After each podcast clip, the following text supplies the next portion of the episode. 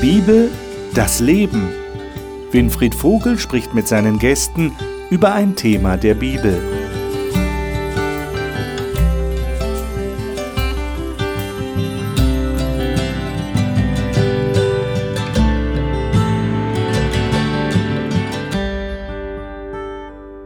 Waren Sie schon mal im Thronsaal Gottes im Himmel? Natürlich nicht, werden Sie sagen. Keiner von uns war dort. Aber Johannes, der Autor des Buches Offenbarung, diesem letzten Buch in der Bibel, der war offensichtlich dort. Ähm, nicht physisch, aber in einer Vision. Er hat den Thronsaal Gottes gesehen. Und das Tolle ist, er nimmt uns quasi im Geist mit dorthin. Und was er da sieht, das ist so wunderbar und so faszinierend und so neu, dass wir das unbedingt lesen müssen. Und vielleicht erinnern Sie sich noch, dass wir in der letzten Woche den letzten Vers in Kapitel 3 gelesen hatten. Da steht, wer überwindet, dem will ich geben, mit mir auf meinem Thron zu sitzen. Und jetzt erleben wir, dass uns dieser Thron und der ganze Saal und alles, was da passiert in diesem Thronsaal, beschrieben wird. Und wir werden uns hier in dieser Runde die Frage stellen, was bezweckt Gott damit, dass er uns das sehen lässt? Da steckt ja was dahinter. Was steckt dahinter? Und was bedeutet das für uns heute, 2000 Jahre nach den ursprünglichen Lesern der Offenbarung? Und wir wollen auch heute wieder sehen, wo alttestamentliche Bezüge vorhanden sind. Also wo das Alte Testament anklingt im Buch der Offenbarung. Das haben wir in Kapitel 4 und 5 auf jeden Fall. Wir dürfen gespannt sein. Ich bin gespannt. Ich glaube, meine Gäste sind auch gespannt. Die sind jetzt hier. Marjoka Ostrovjanovic, herzlich willkommen. Markus Witte zu meiner Linken, zu meiner Rechten. Marion Gaffron, Matthias Müller, ihr seid wieder da. Schön, dass ihr da seid. Ich lade euch ein, dass wir Kapitel 4 aufschlagen. Auch die Zuschauer lade ich ein, Kapitel 4 in der Offenbarung aufzuschlagen. Wenn Sie eine Bibel dabei haben, zu Hause haben Sie wahrscheinlich eine. Äh, und wenn nicht, sollten Sie sich eine besorgen, unbedingt und mitlesen denn das ist einfach sehr faszinierend, die Bibel direkt zu lesen. Majuka, darf ich dich bitten, mal das Kapitel 4 zu lesen? Das sind elf Verse und wir wollen das mal auf uns wirken lassen, was da steht. Nach diesem sah ich und siehe eine Tür geöffnet im Himmel und die erste Stimme, die ich gehört hatte, wie die einer Posaune, die mit mir redete, sprach komm hier herauf, und ich werde dir zeigen, was nach diesem geschehen muss. Sogleich war ich im Geist und siehe, ein Thron stand im Himmel, und auf dem Thron saß einer. Und der da saß, war von Ansehen gleich einem Jaspelstein und einem Sader, und ein Regenbogen war rings um den Thron, von Ansehen gleich einem Schmaragd. Und rings um den Thron sah ich 24 Throne, und auf den Thronen saßen 24 Älteste, bekleidet mit weißen Kleidern, und auf ihren Häuptern goldene Siegeskränze. Und aus dem Thron gehen hervor Blitze und Stimmen und Donner, und sieben Feuerfackeln brennen vor dem Thron, welche die sieben Geister Gottes sind. Und vor dem Thron war es wie ein gläsernes Meer, gleich Kristall, und inmitten des Thrones und rings um den Thron vier lebendige Wesen voller Augen vorn und hinten. Und das erste lebendige Wesen war gleich einem Löwen und das zweite lebendige Wesen gleich einem jungen Stier und das dritte lebendige Wesen hatte das Angesicht wie das eines Menschen und das vierte lebendige Wesen war gleich einem fliegenden Adler. Und die vier lebendigen Wesen hatten, eines wie das andere, je sechs Flügel und sind ringsum und inwendig voller Augen, und sie hören Tag und Nacht nicht auf zu sagen, Heilig, heilig, heilig, Herr Gott Allmächtiger, der war und der ist und der kommt. Und wenn die lebendigen Wesen Herrlichkeit und Ehre und Danksagung geben werden dem, der auf dem Thron sitzt, der da lebt von Ewigkeit zu Ewigkeit, so werden die 24 Ältesten niederfallen vor dem, der auf dem Thron sitzt, und den anbeten, der von Ewigkeit zu Ewigkeit lebt, und werden ihre Siegesgrenze niederwerfen vor dem Thron und sagen, Du bist würdig, unser Herr und Gott, die Herrlichkeit und die Ehre und die Macht zu nehmen, denn du hast alle Dinge erschaffen und deines Willens wegen waren sie und sind sie erschaffen worden. Vielen Dank. Das waren die elf Verse von Kapitel 4. Was macht das mit euch? Äh, was für eine Wirkung erzeugt das in euch, wenn ihr das lest? Also ich bin ein Typ, der ähm, da gar nicht schnell mit Worten ist, sondern ich, wenn ich so eine Szene sehe, weiß ich, einen großen Thronsaal, gibt ja prächtige Thronsäle in irgendwelchen Schlössern oder auch in der Natur, vor so einer gewaltigen Situation, so einer Szene stehe, dann verschlägt es mir erstmal den Atem. Dann, dann kann ich erstmal nichts sagen. Dann stehe ich erstmal da und lasse das auf mich wirken und, und bin ja, ergriffen, möchte man, man sagen. Das ist so ein Staunen. Ja, ja, das, so, so geht mir das. Andere Menschen sind anders, die setzen das in Worte um, aber ich bin erstmal, okay. ich stehe staunend und, und schweige. So, natürlich, jetzt müssen wir reden, aber. Ja, ja klar. Aber danke, dass das du uns an so, deinem Staunen Anteil ja, haben lässt. So, so mein gut. Gefühl, was genau. ich da habe. Ja. Ja. Wie geht's den anderen? Ich finde es wunderbar, dass es so bildhaft beschrieben ist. Und wir Menschen haben ja die Fähigkeit, gegenüber den Tieren haben wir einiges voraus und insbesondere auch, dass wir Fantasie haben. Also dass Gott uns diese Fähigkeit auch geschenkt hat, uns in Bilder zu versenken, uns hineinzugeben. Und ich liebe es, in dieses Kapitel mich zu versenken. Also wirklich die Augen zu schließen und diese Bilder entstehen zu lassen in meinem Kopf und mir das vorzustellen. Es ist so schön beschrieben, so der Thron und außenrum das und davor das und und dieses Bewusstsein, dass hier der Herrscher von Himmel und Erde beschrieben ist, das macht einen, also mich macht das schon einerseits fassungslos und andererseits denke ich an diesen Text aus dem Hebräerbrief. Wir dürfen ohne Angst und Zittern vor den Thron Gottes treten, weil Jesus uns erkauft hat. Und mit diesem Bewusstsein, ja, ich darf das, ja, ich, ich muss nicht vor lauter Scham oder Würdigkeit äh, draußen bleiben, sondern ich darf vor Gottes Thron treten. Und das mache ich in Gedanken immer wieder ganz bewusst mit diesen Bildern vor seinen Thron zu treten. Das heißt, du siehst dich selber praktisch. Ich nähere so mich, ja genau, ich nähere mich in Gedanken in diese Szene hinein und, und lass das auf mich wirken, diese Atmosphäre, die mich unheimlich beeindruckt, auch wie die Ältesten äh, agieren, interagieren mit Gott und ähm, ja, diese, diese, ja, da fehlen mir dann auch die Worte, ja, diese Größe, diese, diese, ja, was sagt man? Mir fällt jetzt dieses blöde Wort Glamour ein, dass wir manchmal sagen, wenn wir so irdisch irgendwie was total krass, toll, schön finden, passt aber überhaupt nicht hier. Mhm. Ähm, das, das ist schon. Also man hat ein bisschen Sorge, sehr, man würde es äh, zu profan ausdrücken. Nicht? Ja, da, ja, es ist irgendwie weil, erschütternd, dass wir da so die Worte übersteigt nicht alles andere, genau. was wir hier so haben. Ja. Also ich finde schon, dass da auch sehr interessante Dinge vorkommen, die ich mir so als Mensch nie vorgestellt hätte. Wir haben ja oft eine Vorstellung von, wie ist Gott oder wie, irgendwie stellen wir uns das vor. Und diese vier lebendigen Wesen beispielsweise, die ja interessanterweise auch wieder im Alten Testament vorkommen, nämlich in, in Hesekiel im ersten Kapitel. Das sind ja keine neuen Figuren in der Bibel sozusagen, also bildlich gesprochen. Und da habe ich mir die Frage gestellt, wer ist eigentlich hier und wer fehlt? Und die zentrale Frage in Kapitel 4, die ich mir gestellt habe, ist, wo ist Jesus? Hm. Okay. Also man würde nach ihm suchen praktisch. Normalerweise würde man ja davon ausgehen, dass Jesus Christus äh, da ist, wo der Thron Gottes ist. Ne? Ja, ja er, er, kommt ja später, aber das werden wir dann nachher sehen.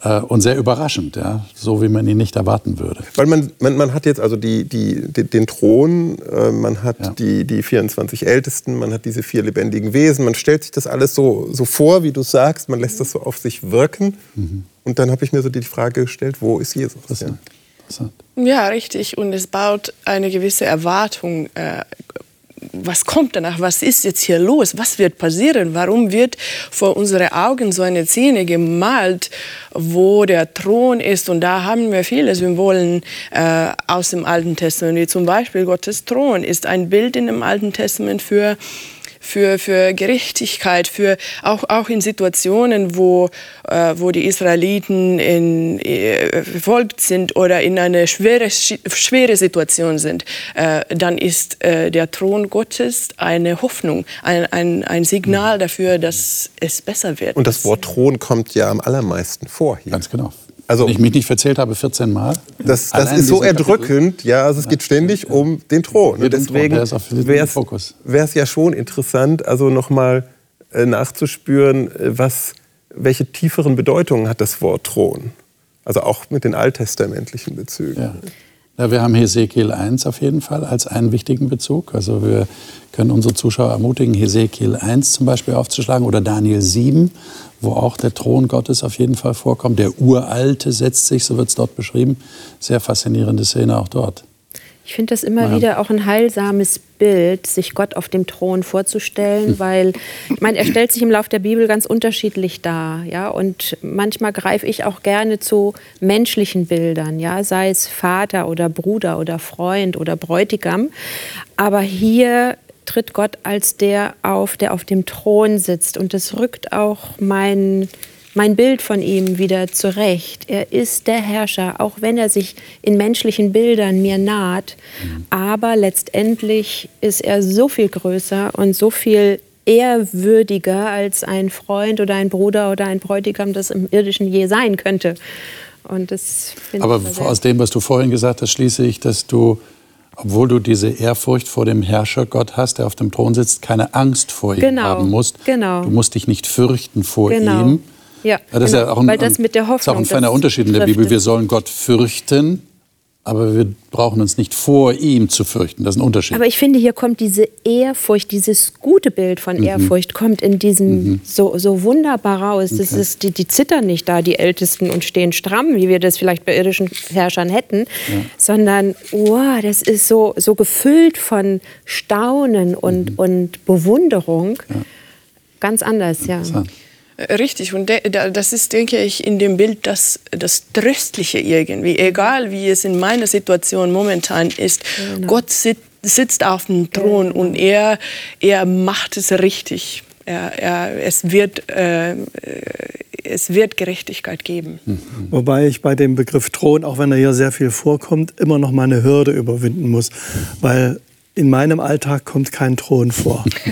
Ich, ich komme nicht in Thronsäle, jemals nicht die noch in Betrieb sind. Und nur wenn die Queen das Parlament äh, ja, eröffnet, das dann ist, das ist aber so eine, eine, Formalie ja. irgendwo. Und die paar Royals, die es noch gibt, mhm. ähm, ja, das ist mehr dekorativ, möchte man so sagen. Ja.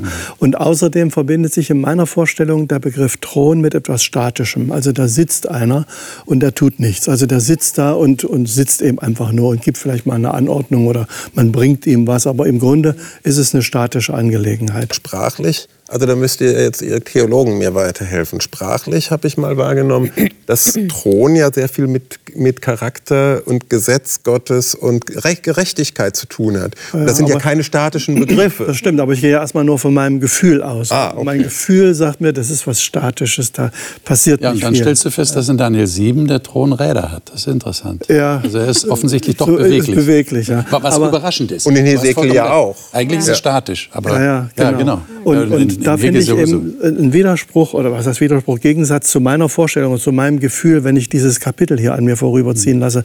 Weil hier ist viel, nur deutsch gesagt, Action. Also hier, ist, hier passiert viel. Ja. ja. es ist nicht dieses statische Bild, was ich so in meinem Gefühl habe, sondern hier ist einiges los, was wir ja vielleicht auch noch betrachten werden. Ähm, ist eben nicht so typisch.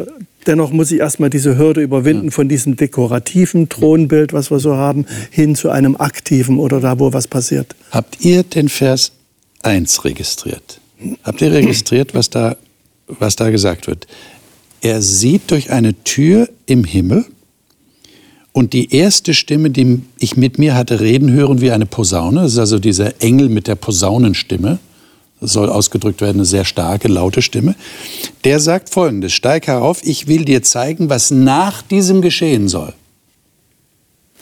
Ähm, Habt ihr den Eindruck, dass das in diesem Kapitel beantwortet wird, beziehungsweise erläutert wird? Und dann wäre meine Frage, warum wird angekündigt, ich will dir zeigen, was geschehen soll. Und dann kommt eine Thronszene. Habt ihr eine Erklärung dafür? Eine wäre zum Beispiel, dass Johannes nicht in Kapiteln geschrieben hat. Okay. Also der hat nicht gesagt, jetzt mache ich mal Kapitel 4 und dann schauen wir, was danach kommt, sondern der Text fließt ja dann fließt weiter durch, und ja. dann, dann kommt ja auch Aktion. Okay. Also ich würde sagen, die Ankündigung wird dann später, Okay. wenn wir schon in Kapiteln reden, dann eben in dem nächsten oder Aber so. würde nicht ein ungeduldiger Zuschauer, der jetzt dabei ist, sagen, wann geht jetzt was? Ja, ich meine, da wird in großen Einzelheiten im Detail beschrieben, wie das da aussieht und wer da alles da ist. Aber das haben wir ja in Erzählungen auch. Selbst wenn wir Menschen erzählen, und das ist jetzt eine, eine himmlische Erzählung, Okay. ähm, dann bauen wir auch einen Spannungsbogen auf und blenden noch mal kurz über in eine andere Szenerie. Oder beim Film, dann zeigst du erstmal, wo findet das Ganze denn statt. Also du, du gehst ja nicht rein in eine Handlung, sondern du etablierst erstmal die Szene, wo sind wir denn hier? Und dann kommt die Handlung. Und so ich es ja auch sehen. Und die Thronversion, die führt uns ja nachher auch in weitere Kapitel rein. Ja? Genau. Ja, das hat Matthias schon, das ist richtig. Ja. eine ganz, ganz wichtige Grundlage wieder. Also so ähnlich wie wir es im, in, im, im ersten Kapitel 1 hatten. Wer ist der, der spricht? Erstmal klarstellen, wer er ist. So ist für mich hier auch die Grundlage, was ist die Basis, auf der, auf der wir stehen, bevor wir uns dem ganzen anderen zuwenden. Und hier wird gezeigt, wer auf dem Thron sitzt und wie es dort ist. Und aus dieser Basis heraus betrachte ich dann später die anderen Dinge. Und das ist immer wieder ganz wichtig, dass sich Also es wird offensichtlich ganz bewusst gemacht und das soll uns ermutigen, es nicht so zu machen, wie manche Leser von Büchern das machen. Die sagen, ach, jetzt kommt drei Seiten Landschaftsbeschreibung, die überschlage ich jetzt einfach mal. Wo fängt die Unbedingt Action an? nicht. Ihr? Unbedingt Ja, ich sage das ganz bewusst, weil manche Bibelleser machen das ja auch so. Ja, man überschlägt einfach ein paar Seiten. Wann geht's jetzt weiter? Ich ich lese früher- Bücher immer von hinten. Also das darf man hier nicht. Nee, das darf man nicht machen. Früher Karl May, äh, das war auch so lange, lange Landschaftsbeschreibung und ich bin dann äh, schnell zur Action Ja, genau. gegangen. ja. Allerdings bei dem Vers 1, weil du danach Ja. fragst, mich hat der, ähm, diese, diese beiden Worte eigentlich, äh, die der Engel sagt, steig herauf, die haben mich an Mose erinnert. Ja. Da hat man noch mal so eine Brücke auch ins Alte Auf Testament, wo der auf, also von Gott auf den Berg Sinai gerufen wird und es dann dort zu dieser Gottesbegegnung kommt, ja, die ja auch äh, beeindruckend, mindestens das äh, beeindruckend ist. Und da sehe ich so eine gewisse Parallele. Ja. Und die Regieführung hier in Vers 2 finde ich auch sehr interessant. Er sieht zuerst den Thron und dann den, der darauf sitzt. Ja. Gibt es etwas, was euch ganz besonders beeindruckt in dieser Szene? Etwas, was euch besonders angesprochen hat? Also bei mir sind es immer wieder diese Vergleiche. Also es heißt ja, es ist wie, also die Gestalt gleich einem Löwen oder wie das. ähm, Das ist oft nicht so direkt, also das war das, ich sah einen Löwen meinetwegen, ja, sondern das sah aus wie ein Löwe. Und, und diese Vergleiche sagen mir, der Johannes hat Mühe zu beschreiben, was er wirklich sieht. Er versucht das mit den Begriffen, die ihm zur Verfügung stehen. Wenn wir das heute mit unserem technologischen und sonst was Hintergrund, äh, dann würden wir vielleicht andere Begriffe wählen und das anders ausdrücken. Ähm, Das bedeutet aber für mich, dass die Wirklichkeit oder das, was ihm da gezeigt wird, seine Ausdrucksmöglichkeiten übersteigt und er versucht es eben. Und dass wir auch immer wieder äh, äh, Tierbilder finden. Ja, das ist ja interessant. Das haben wir im Alten Testament auch schon. Also die Propheten Gottes versuchen manchmal Anleihen in der Tierwelt zu machen, was uns ja ein bisschen komisch vorkommt, weil das ist ja nicht nur in unserem, unserem Bewusstsein, ja, dass man Tieren, ja, vielleicht schon, ja, dass man Tieren bestimmte Eigenschaften zuspricht, aber dass die hier im Himmel vorkommen, da würden wir in erster Linie nicht davon ausgehen. Ich weiß nicht, wie wir es beschreiben würden. In, in den, wenn ich in die Museen gehe, in die Ja. großen Museen, was ich, Genau. Berlin oder Ja. Paris oder wo auch immer, da sind ja auch Tiere oft als Mischwesen, Ja. äh, die, wo man sagen könnte, die sind direkt der Bibel entsprungen. Ja. Ja. Und stammen ja aus der Zeit der Propheten oder älter. Wo man sich fragt, wie kommen die da drauf? Wir haben die alten, weiß ich, Assyrer und sonst wie, wir haben die solche Ideen gehabt, solche Mischwesen hier auf die Straße zu stellen oder an den Eingang ihres äh, Palastes und, so weiter. Das heißt also, für die Menschen der damaligen Zeit war das nicht so ungewöhnlich. Was ich noch interessant finde, neben den, den reinen Wesen sind diese 24 Ältesten, die um den Thron herumsitzen. Also das Arrangement. Ich glaube, dass das ja alles keine Zufälle sind. Und ich, ich wage mich mal in, in einer persönlichen Deutung, dass sich damit auch ein, ein demokratischer, beratender Charakter ausdrückt. Weil manchmal haben wir die Vorstellung von Gott so, ja, der ist halt allmächtig und Gott so in seiner Weisheit entscheidet schon. Alles alleine. Alles allein. Wie so ein Autokrat, ja? Also ich, unsere Projektion in den Himmel hinein. Und jetzt sehen wir hier, dass da ein Rat, ich, ich nenne das jetzt mal so, da sitzen 24, natürlich beten die ihn an. Sie sind Geschöpfe, er ist Schöpfer, da gibt es einen prinzipiellen Unterschied. Mhm. Aber dass Gott sich so, so sehr auf seine Geschöpfe einlässt, ähm, die sitzen da ja nicht nur zur Dekoration. Also ihr versteht es hoffentlich, wie ich das meine, sondern ich, ich erkenne da wirklich, dass, dass so wie Gott mit Menschen umgeht, mit geschaffenen Wesen, dass er sich mit ihnen berät.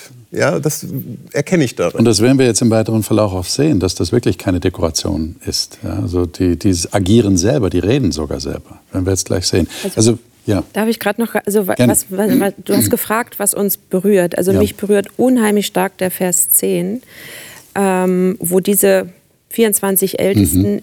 immer niederfallen, wenn diese Lebewesen Gott loben. Und insbesondere, sie legen ihre Kronen vor seinem Thron nieder. Warum machen sie das?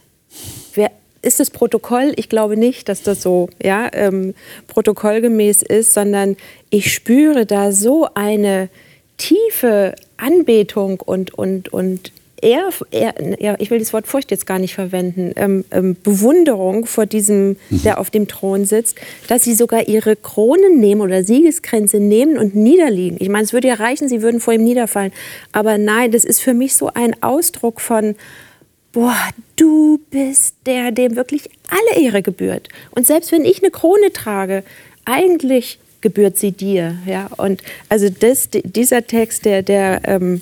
ergreift mich wirklich immer sehr und denkt, boah, wenn Gott so ist, dass, dass er so anbetungswürdig ist, dass sogar diese Ältesten ihre Kronen vor ihm niederlegen.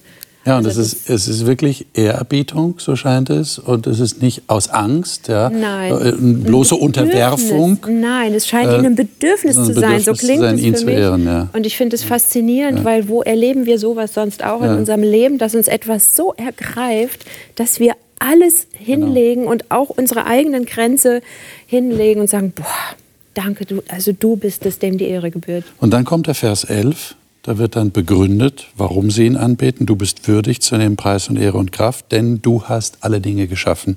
Durch deinen Willen waren sie und wurden sie geschaffen. Also hier wird der Schöpfer angebetet, der auf dem Thron sitzt. Mhm. Dann habe ich den Eindruck, ist eine, eine, eine kleine Atempause und dann geht es weiter mit Kapitel 5.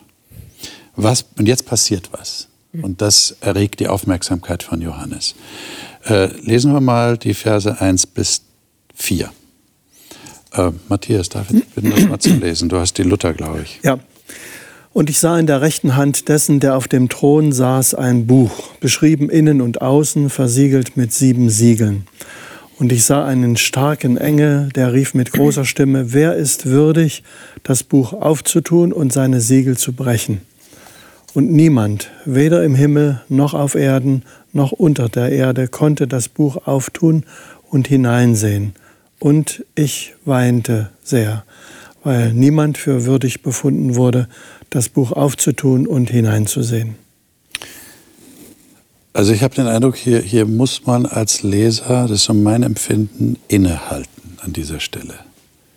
Hier passiert etwas sehr Wichtiges und auch sehr Berührendes. Wir erleben hier einen Johannes, der weint. Und vorher haben wir diese, diese Spannung. Äh, empfindet ihr das auch? Ja?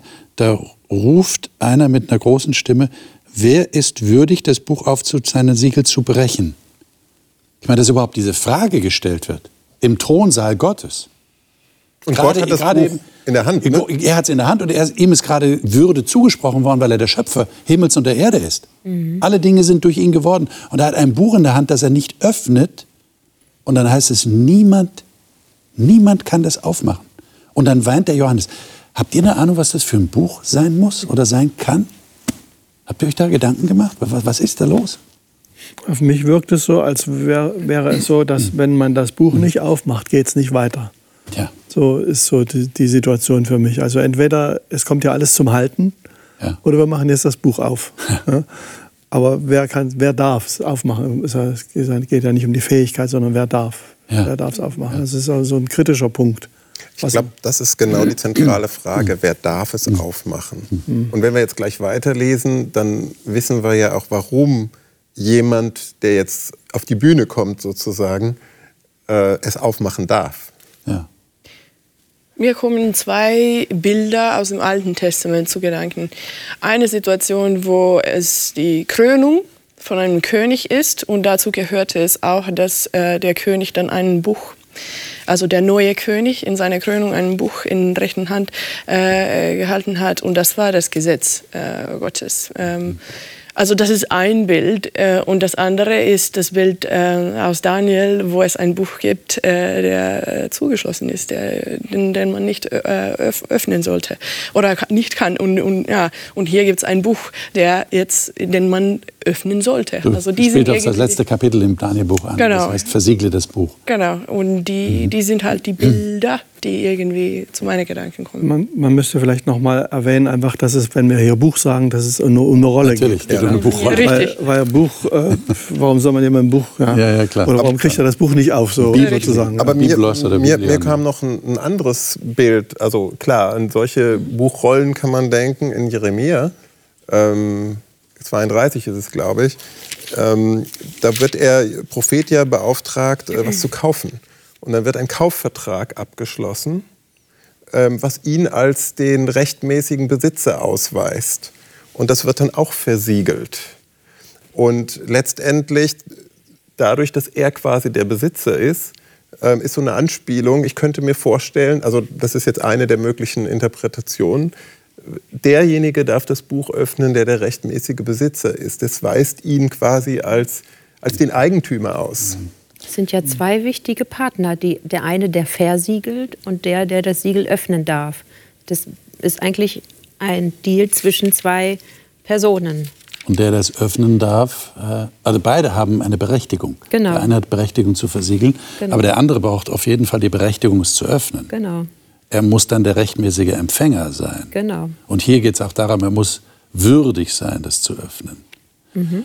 Ähm, und der fehlt in der Szene. Ich meine, wenn der, ich überlege mir gerade, wenn der Johannes weint, irgendwie lässt mich das Gefühl nicht los, das Hass hat was mit, du, du hast gesagt, das geht nicht weiter. Mhm. Äh, kann das irgendwas mit Erlösung zu tun haben? Es geht doch sowieso immer um Erlösung in der Bibel, oder? das war ja mein Punkt. Also wenn ja. wir jetzt an Christus denken, der ja. uns erkauft hat mit seinem Blut, so sagen wir es als ja. Christen. Ja. Also er hat etwas, einen Preis bezahlt, damit wir mhm. aus unserem Dasein hier herausgekauft werden können. Das können wir nicht selber tun, aber er hat es für uns getan. Dann verstehe ich das so, dass da jetzt quasi der Kaufvertrag drin ist, dass Christus okay. ähm, diese Erde für sich zurückerworben hat, nenne ich das mal so. Aber Markus, du hast erst gesagt, die, bei dieser Szene, hier fehlt einer. Ja. Und das ist so dieser Effekt, vielleicht auch den Johannes mhm. hat. Mhm. Moment mal, hier ist mhm. Gott, hier sind die Ältesten, alles ist toll. Und jetzt kommt dieses Buch und erinnert ihn daran, Moment mal, es ist nicht alles gut. Wo, wo bin ich als Mensch? Wo komme ich vor? Mhm. Welchen, welchen Zugang habe ja. ich? Ja. Der fehlte. Also und, und deshalb verzweifelt der Johannes und weint. Und jetzt kommt aber der Trost. Und der kommt tatsächlich von jemand, der keine Dekoration ist, sondern der tatsächlich reden kann. Nämlich in Vers 5. Einer von den Ältesten spricht zu mir, weine nicht. Siehe, es hat überwunden der Löwe aus dem Stamm Juda, die Wurzel Davids aufzutun, das Buch und seine sieben Siegel. So, und jetzt schaut sich der Johannes um und sucht nach dem Löwen. Ist ja schon einer da. Ist schon einer da? Ja, Vers 7. Die erste ja, genau. Gestalt war gleich einem Löwen. Genau. Mhm. Aber das ist er offensichtlich nicht. Was passiert jetzt? Und dann sah ich es. Geht's lies mal, lies mal Vers 6. Vers 6. Und dann sah ich es. In der Mitte vor dem Thron, umgeben von den vier mächtigen Gestalten und den Ältesten, stand ein Lamm, das aussah, als ob es geschlachtet wäre. Hm. Es hatte sieben Hörner und sieben Augen das sind die sieben Geister Gottes, die in die ganze Welt ausgesandt worden sind. Und das Lamm ging zu dem, der auf dem Thron saß und empfing das Buch aus dessen rechter Hand. Und dann kommen wieder Lobpreis. Könnt ihr mir an der Stelle erklären, warum dieses geschlachtete Lamm das Buch aus der Hand des souveränen Schöpfergottes nimmt und nur dieses geschlachtete Lamm die Berechtigung hat, dieses Buch zu öffnen. Der ewige, allmächtige Gott kann, das, ich wage kaum das zu sagen, er kann dieses Buch nicht öffnen? Wie versteht ihr das? Ich finde erst interessant die Titel, die er hat in, in Vers äh, 5, diese alttestamentliche, der Löwe aus dem Stamm Juda, die Wurzel Davids, diese messianische Verheißungen. Es wird jemand kommen. Und das, das ist, denke ich, irgendwie der Schlüsseltext für die ganze Bibel, für, also die, für die Geschichte, die angefangen hat in 1. Mose Kapitel 3, wo, wo die Sünde gekommen ist und es ein Problem gab. Und wie wird das gelöst? Wer kommt, um die Situation zu retten? Und wir bekommen ein Stück nach dem anderen mehr Informationen in dem Alten Testament. Und diese Namen, diese Titel, der Löwe aus dem Stamm Juda und die Wurzel Davids, die gehören zu diesen Verheißungen, die Stück für Stück uns gegeben wird äh, während der Geschichte. Und dann kommen wir natürlich, dann ist Jesus gestorben äh, und dann kommen wir zur Offenbarung 5 und das ist irgendwie die Situation, äh, wo die Verheißung wahr wird. Also wo endlich das eintrifft, was Gott die ganze Zeit geplant hat. Genau. Mhm. Genau. Also Gott, ja. Bitte? Und wo er dran war. Also hier rückt ja auch die Menschheit ganz nah äh, an Gottes Thron ran. Schon mit diesen Begriffen, die du gerade erwähnt hast, mit diesem äh, Löwen aus Stamm Juda, Wurzel Davids und so weiter, das ist ja eine ganz irdische Angelegenheit. Ja. ja. Und das rückt jetzt hier praktisch vor den oder zu dem Thron Gottes hin.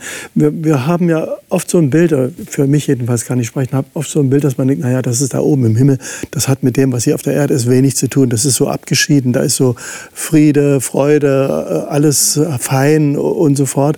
Jetzt haben wir es aber hier tatsächlich tatsächlich mit einer fast kritischen Situation zu tun.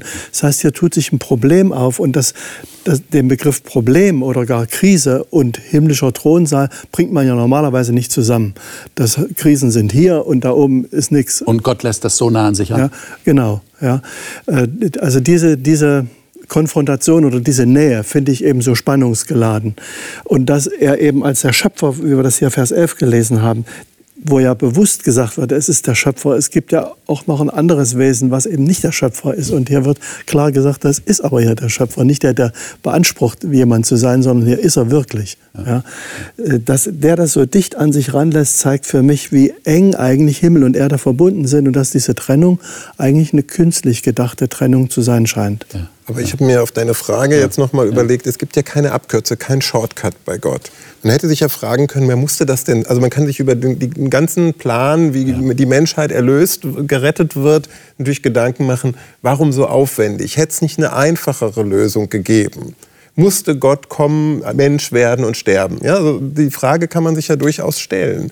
Und hier finden wir schon eine Antwort weil sonst hätte Gott Vater, der auf dem Thron sitzt, ja wahrscheinlich das Buch selber öffnen können und sagen, da machen wir jetzt einen, einen kurzen, eine Abkürzung und äh, es geht weiter. Und offensichtlich ja. kommt ja jetzt der Löwe, Judah, also Jesus Christus, diese starken Bilder, kommt jetzt auf die Bildfläche. Und ich verstehe das so, dass das quasi die Szenerie ist, die die Jünger nicht sehen konnten nach der Himmelfahrt. Also Jesus fährt in den Himmel auf und plötzlich ist er jetzt hier. Also weil in Kapitel 4 war er ja nicht da. Ja? Also das ist mein Verständnis, dass er jetzt plötzlich auf die Bildfläche auftaucht nach seiner Himmelfahrt und mit dem, was er getan also, hat am Kreuz. Also ja? wir scheinen hier an dem Punkt zu sein, wo Jesus intronisiert wird. Er wird hier im Himmel praktisch eingeführt als derjenige, der das Problem gelöst hat durch seinen Tod. Ja, und, und da kommt für mich aber auch ein starker Beziehungsaspekt äh, zum Tragen, weil du sagst mit, dem, mit der Abkürzung, ne? klar. Ähm, aber das machen wir ja auch nicht. Also wenn ich jemanden lieb gewinne, denke ich mal, gewonnen habe, denke ich mal, äh, so weit zurück, dann hänge ich doch nicht in der Straßenbahn an der, äh, an der, an der Halteschlaufe und sage, ey, pass mal auf, wir heiraten, drei Kinder, äh, alles klar, fertig. Ja, sondern das hat ja einen Prozess, wir möchten uns doch kennenlernen, wir möchten das Ganze sich entwickeln, entfalten lassen. Und dann kriegt das eine Basis, auf der man leben kann. Und so geht Gott eben auch nicht einfach so die kurzen Wege, sagt, hier habe ich ein Buch, machen wir es mal auf, äh, sondern äh, er, er widmet eben wirklich allem seine Zeit, was Raum schafft zum Reifen, zum Verstehen, Klar. zum Nachvollziehen. Und, und, und, du machst das nicht in der Straßenbahn, weil dadurch ja. nämlich dein Charakter sichtbar wird. Ja. Und genauso verstehe ich das auch bei Gott. Es gibt da keine Abkürzung, weil nur dadurch, dass Christus diesen Weg gegangen ist und er kommt jetzt wieder zurück in den Himmel, wo er herkam, wird der Charakter Gottes unmissverständlich für alle Zeiten offenbar. Ja. Und jetzt geht es tatsächlich weiter. Ich meine, es, man merkt ja richtig, wie die Spannung sich ist. Habt ihr das gemerkt in Vers 8? Als es das Buch nahm, da fielen die vier Gestalten und die 24 Ältesten nieder vor dem Lamm. Ein jeder hat eine Harfe, goldene Schalen voll Räucherwerk. Das sind die Gebete der Heiligen. Hier wieder die Nähe der Menschen. Mhm. Ja, die sind hier mit involviert. Und dann singen sie ein neues Lied. Und das klingt Ganz ähnlich dem, was wir in Kapitel 4 hatten am Ende. Du bist würdig. Du allein. Hm. Und dann wird es aber begründet, denn du hast, du bist geschlachtet, hast mit deinem Blut Menschen für Gott erkauft. Woher weiß er, dass das ein neues Lied ist? Woher weiß er, dass es ein neues Lied ist? Er ist ja nicht ständig da. Und wenn ich jetzt in irgendeine Gemeinde oder sonst wo komme und die singen da ein Lied, weiß ich nicht, ob das für die neu ist oder nicht. Es sei denn, sie singen schlecht. Dann denke ich, na gut, das ist vielleicht neu für die. Ja, was meint er, woher weiß er das? Ist ja, weil sich jetzt gerade diese Spannung löste. Bis gerade war niemand da, der dieses Buch oder dieses, dieses Problem, diese Herausforderung irgendwie auflösen konnte. Und jetzt ist er da und es bricht sich Bahn in diesem Lied. Also so dieses Aufatmen, yeah, da ist derjenige, der würdig bist. Du, du allein bist würdig, jetzt das Buch zu brechen. Weil vorher hat ja keiner das brechen können. Also die ganze Situation, ja, für mich entlädt die sich irgendwie so in diesem Lobpreis in, durch dieses Lied. Und der ja auch von vielen Tausenden von Engeln dann angestimmt wird. Ich habe das gelesen. Also der ganze ja. Himmel scheint hier in einen ja. Jubel auszubrechen. Ja. Äh, ein neues 12. Lied ist ja oft mit einer Erfahrung verbunden. Also, also nicht einfach nur, ja, jetzt sing mal den Text, aber mhm. es entspricht immer einem Erlebnis, einer Erfahrung. Und in dem Sinne neu, ne? Ein neues Lied in einer neuen Situation. Und es ist eine neue Situation, weil jetzt das Lamm da ist. Genau. Und habt ihr Vers 13 registriert? Jedes Geschöpf, das im Himmel und auf Erden und unter der Erde ist, auf dem Meer und alles, was darin ist, hörte ich sagen, dem, der auf dem Thron sitzt und dem Lamm, sei Lob und Preis. Also wenn ich so in großen musikalischen Werken sitze oder vielleicht sogar mitsinge, was ja ab und zu mal möglich ist, dass man so ein großes Werk mal mitsingen kann, da gibt es Stellen, da fällt mir es dann schwer weiter zu singen, weil mir die Tränen kommen. Es ist einfach so. Das reißt mich so mit, da, da sagst du, ah, jetzt, kann, jetzt kann ich nicht mehr singen. Ja, das ist so gewaltig. Und so, so wirkt das auf mich. Also das sind ja erst, ist ja so kleine, die Ältesten erstmal ne, mit den Harfen und so ist so ein bisschen Musik. Dann singen sie das, das Lied, das weitet sich aus. Dann kommen die vielen Engel dazu. Und jetzt hier, was du gerade Vers 13, jedes Geschöpf. Also das ist so ein Crescendo, das baut sich so gewaltig auf, dass einem dann der Atem stockt. Und man sagt, ah, jetzt kann ich nicht mehr weiter. Jetzt verstehe ich auch, warum Johannes da in Tränen das, es gibt Situationen, die rühren einen derartig an. Ja. Aber wie erklärt ihr euch, dass jetzt wirklich jeder anbetet? Ich meine, da, da ist keine Frage mehr, keine Kritik, niemand ist dagegen. Wie kommt das? Also wir, wir sind das, versteht ihr, was ich sagen will? Wir, wir sind das ja gar nicht gewöhnt. Wenn wir irgendwo hingehen und sagen, die sind sich alle einig, dann haben wir unsere Zweifel. Sagen, was ist da passiert? Ist da keiner dabei, der irgendwelche Fragen hat?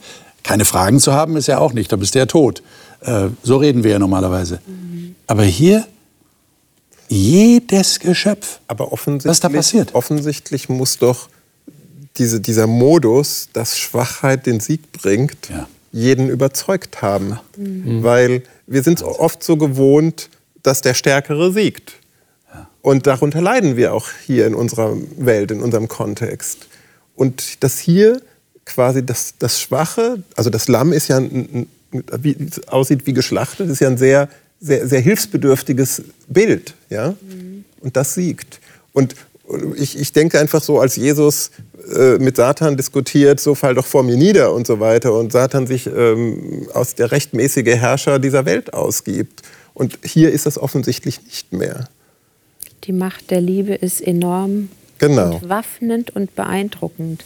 Und es geht nicht um Argumente und um richtig und falsch oder um, ähm, ja, wer ist jetzt der König, der da sitzen darf. Und ich würde auch gerne, sowas bricht alles weg, wenn genau Es durch gibt diese keine Schwäche dicken Egos mehr, die diese sich. Größe ne? sich bahnt. Genau. Würdet ihr sagen, gegen Liebe, die sich im Tod bewiesen hat, gibt es keine Argumente mehr?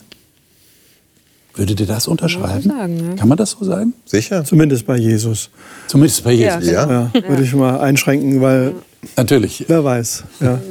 Ähm, Und ich denke mal, wir haben jetzt sehr schnell für unsere Diskussion fast das Lamm jetzt hier eingebracht, weil es einfach jetzt hier so steht, Lamm. Ne? Aber ich erinnere mich an Zeiten, ich komme aus der ehemaligen DDR, wenn ich so im Urlaub durch die Kirchen ging dann sah ich andere Menschen da auch in den Kirchen, denen man ansah, dass sie sonst nicht in der Kirche sind.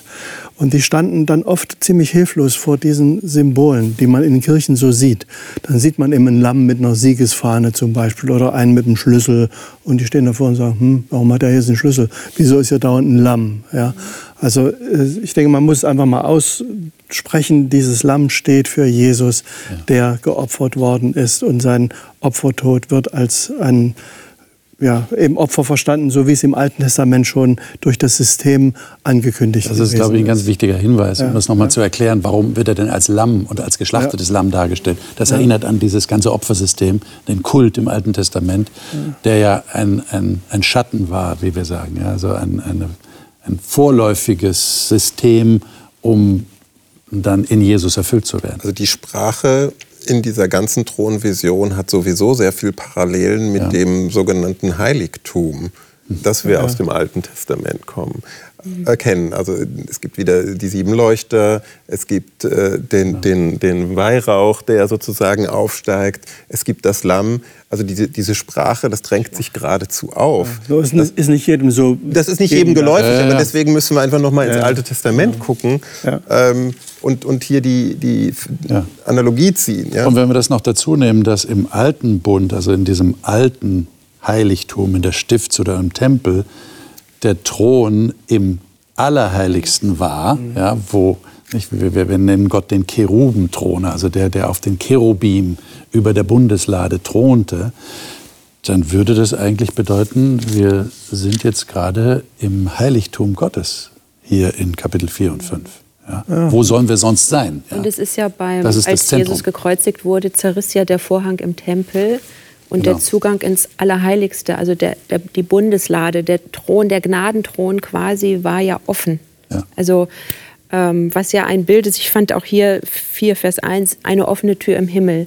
Also diese, diese Sperre, Erde, Himmel, Menschen, Gott, die ist durch das Lamm, durch Jesus gebrochen. Also der Weg ist frei, der Durchgang ist frei. Wir können direkt vor Gottes Thron kommen heute. Liebe Zuschauer, sind Sie auch so fasziniert von dem, was hier geschrieben ist in Kapitel 4 und 5?